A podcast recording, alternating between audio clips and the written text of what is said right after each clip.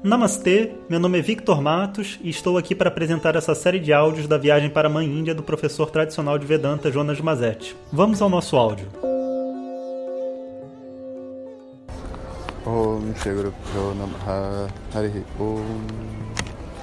Bom dia pessoal. Então, estamos agora dentro do aeroporto de Bombay.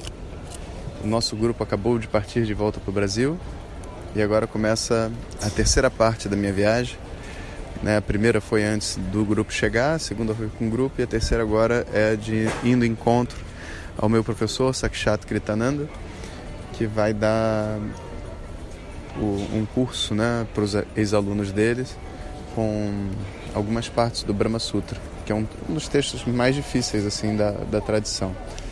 Então eu estou aproveitando para reencontrar os velhos amigos e também para ver o mestre, né, que é algo importante. Já faz cinco anos que eu saí do Astra e, e desde então eu não vejo. Né? Então eu achei que seria bom eu aproveitar a viagem para isso.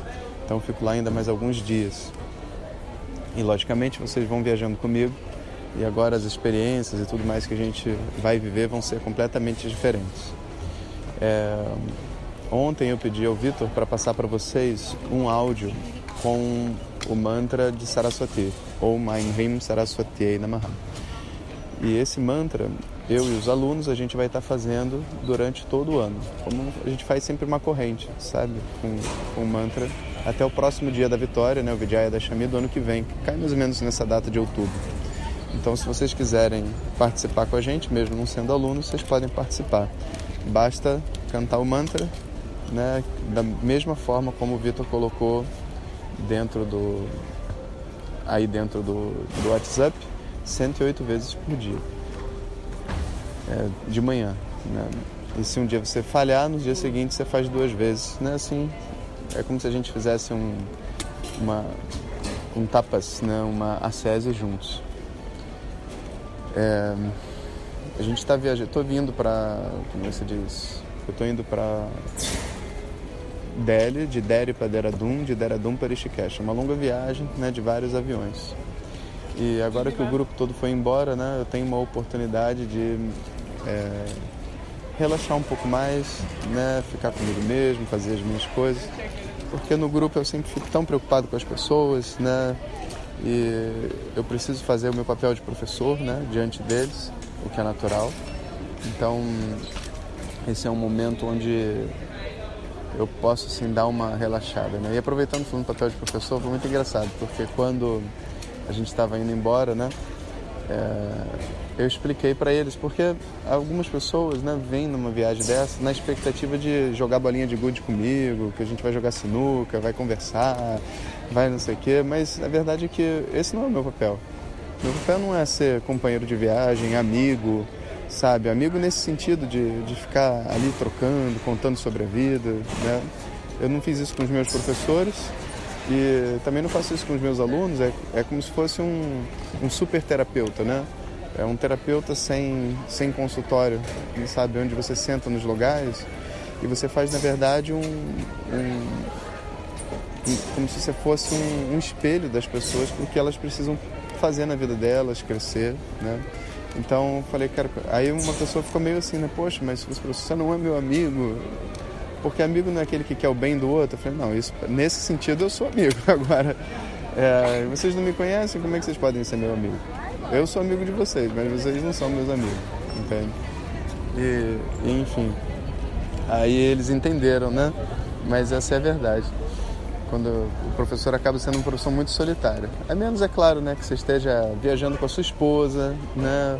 Com bastante espaço livre para você também e tudo mais, aí você vai ter também o seu tempo né, na sua viagem, o que torna a coisa mais equilibrada. Mas infelizmente nessa a Denise não pôde vir, porque ela estava lá no Veg Fest, lá o festival vegano. Como vocês sabem, ela tem um canal de YouTube, né? Então é, acabou que a gente teve que fazer a viagem desse jeito. Mas tudo é aprendizado, né? E foi bem interessante, né? E o tema foi a mãe interior, então eu tive que me virar, né, para ser pai e mãe ao mesmo tempo, né, do, dos alunos. E bom, então é isso. Então hoje eu só estou mandando esse áudio, estou aqui na viagem para pontuar né, essa, essa transição que a gente está fazendo. E a partir de agora, né, viagem comigo pelo, é, pela parte norte da Índia. Né? Na verdade, são os pés dos Himalaias. A cidade de Rishikesh é uma cidade muito importante, sabe? Porque é uma cidade onde todos os peregrinos antigamente iam, assim, antigamente eu digo assim, mais de 100 anos atrás. Todo mundo na Índia, você não tinha assim a possibilidade de estudar se não fosse é, através de Rishikesh, porque os professores não davam aula em outros lugares, né? Di, Di, e! O cara tentando furar minha fila. O cara não dá aula de outros lugares, né?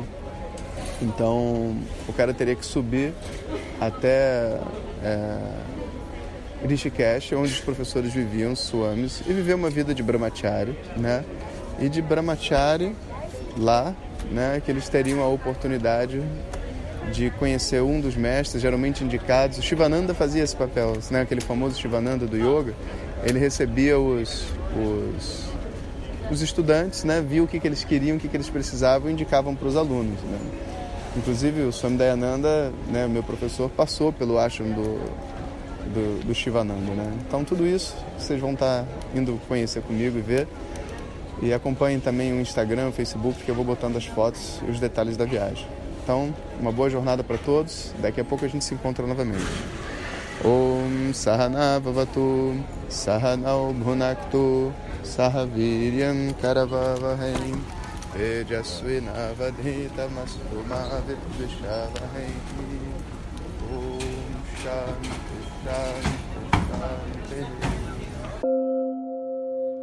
Se você deseja receber diretamente nossas mensagens no seu WhatsApp, peça para quem te encaminhou este áudio para compartilhar o nosso contato e nos envie a mensagem Quero Receber. Mais informações www.vedanta.com.br. Até o próximo áudio. Om Tat Sat.